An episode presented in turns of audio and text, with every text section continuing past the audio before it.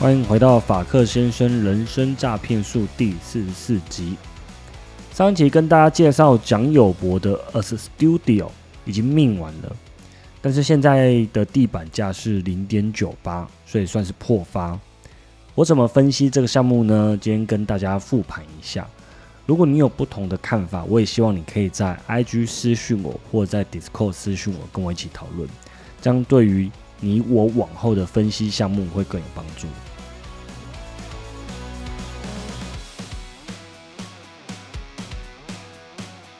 你现在收听的是法克先生人生诈骗术，这是一个关于人生经验分享、自我成长学习的频道，偶尔会聊聊自我成长学习、育儿心得、加密货币。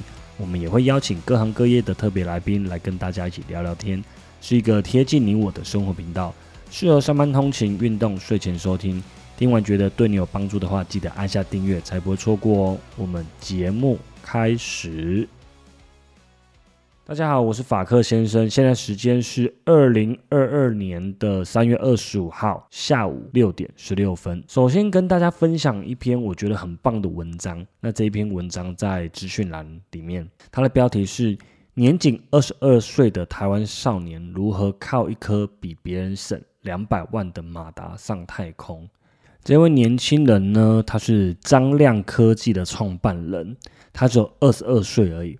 他在高中时，他就设计出球形的马达，因为如果你要让这个马达呃稳定的飞行，好维持卫星稳定的飞行，它需要三颗马达才可以达到。那这颗球形马达厉害的地方，就是它只需要一颗马达就可以让这个卫星的马达。稳定飞行，这样子如此一来，可以替这颗卫星省下百分之二十的空间，可以放置更多其他更有价值的仪器。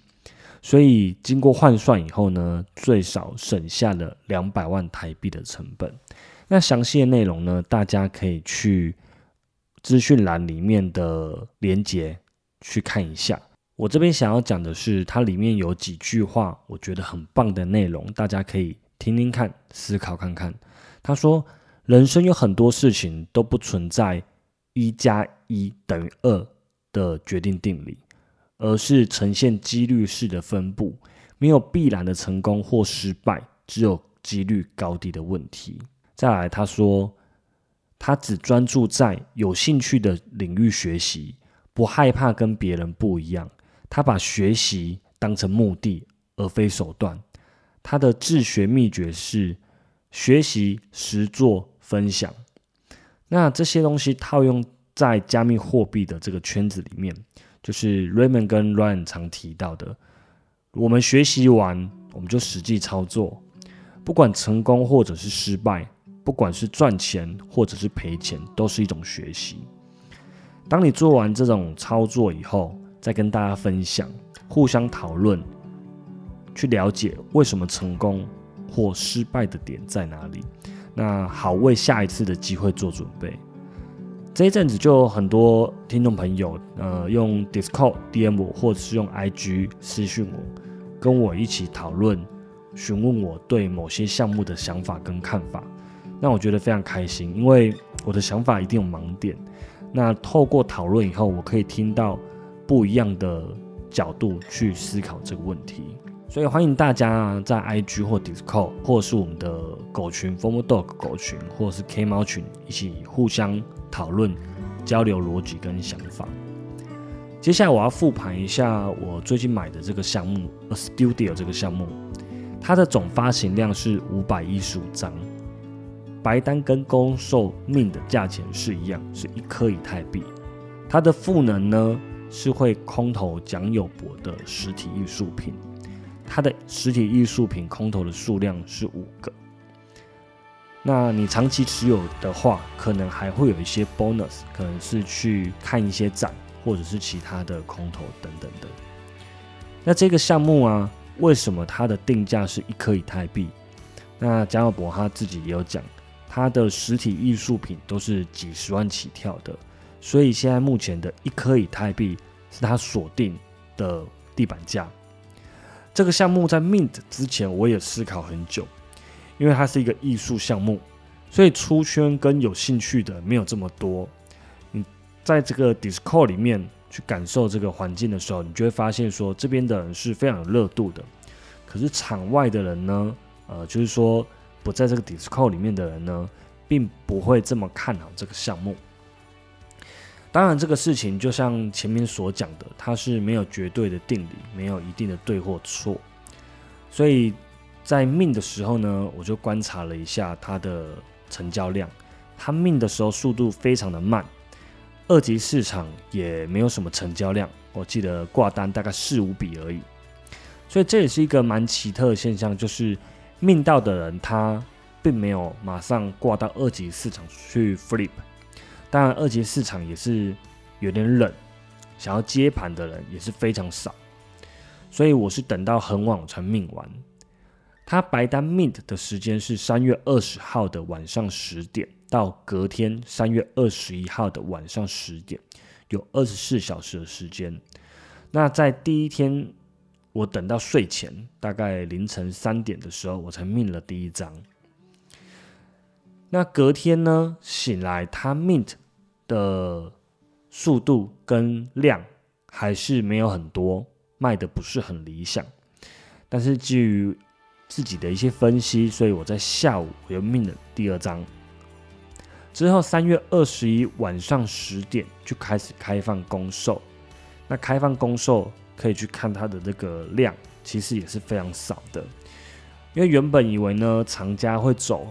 法币进场，因为这个 NFT 项目它有开放刷卡可以购买这样子，但是结果不如预期，所以呃在下午啊在中午的时候呢，官方就公告了 mint 的时间在下午三点会结束，没有 mint 完的 NFT 会全数销毁，最后总共五百一十五张，只卖出了三百一十六张。所以销毁了一百九十九张。那这些销毁的影片呢？他也把它制作成 NFT，会空投给所有的 holder，应该是说随机空投给这些 holder。那虽然销毁这个缩量动作在 Formal Dog、Ryan 还有 Raymond 他们有做过，但是在艺术界，在台湾的艺术界，蒋友柏应该是第一个做销毁的。我自己觉得这个动作是蛮有趣的，因为我觉得它具有一定的行为艺术，它是一个比较艺术家性质特质的人感觉才会做的事情。他算是在艺术界有一点名气的艺术家，本身也有一些雄厚的艺术底子。蒋友柏小时候呢，曾经坐在张大千的腿上学过画。他熟记了《山海经》每个故事，之后移居加拿大，留学美国，深受中西方文化的熏陶跟教育，所以他的作品通常会充满东方的一点风味。他常使用大面积的泼墨，还有局部的写意，去表现花鸟跟一些禽兽的样貌。而每幅作品呢，他也会使用英文去帮他做一个。注记或提一个词，这样子就是增添了一点现代感。那这些英文呢，也记录了他心里面创作的一些想法。蒋永博他非常喜欢画动物，他认为动物很简单、很诚实。那跟动物相处呢是非常直接，不需要猜忌的。尤其是动物的眼睛，不论。看不看得到东西，不论年纪，不论品种，它看起来都是非常诚实的。他也喜欢自然的泼墨，他觉得自然的泼墨是不刻意，然后还有一些缘分才可以创作出来的。他觉得创作者的诚实也是他最在意的。他觉得艺术品呢，应该都是要独一无二、诚实。同时，他认为专业。就是每天都要做一样的事情，持续反复不停的做，这样如此一来就会慢慢的进步了。他对自己的要求，我相信是非常高的。他的生活也是非常有纪律的。他每天早上五点起床，八点起来作画，十一点健身，下午就处理公事，晚上可能陪家人，每天都是如此。所以从这些人格的特性跟特质，让我对他的信任更加分了。这也是为什么我会呃命两张的原因。在我加入 Web 三或加入 Discord 以前，我是不可能跟蒋友博一起对话的。那现在在 Discord 里面呢，天天都可以跟他对话。他每天固定下午三点跟九点都会上来跟大家互动，从来都不迟到。至少到目前为止，他是天天都有上来了。除非他真临时有事情，他会提早说。一般人都是从新闻媒体上面去认识他，但是我觉得这些新闻我们不知道是真或假，但是大部分都是为了流量而写的新闻。他自己也是深受其害，所以现在他都不接受任何台湾的电子媒体采访，他已经不相信媒体的数值。所以他只接受传统的纸媒体或者是网络媒体，他会写下他的答案，才不会被断章取义。然后我看着他跟大家互动的字字句句后，发现这个人好像不是大家所在电子媒体上面看到的哦，他是蒋家后代，然后长得很帅，把肌肉练得很壮，而是他脑袋里面跟心灵层面。非常的成熟，然后超有点超越他年纪的这种稳重感。他常常跟大家说，舒服才能长久。一旦他觉得不舒服的事情，他会直接面对，并且解决它。他不会用不舒服的方式去生活跟创作。他说，凡事舒服才能长久。蒋尔博说，他走上艺术的路啊，是因为他可以每天创作。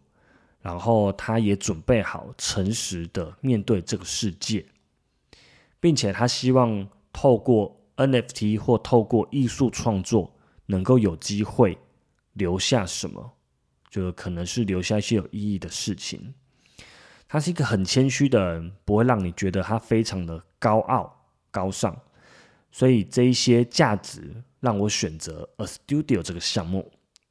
未来的 Roadmap 啊。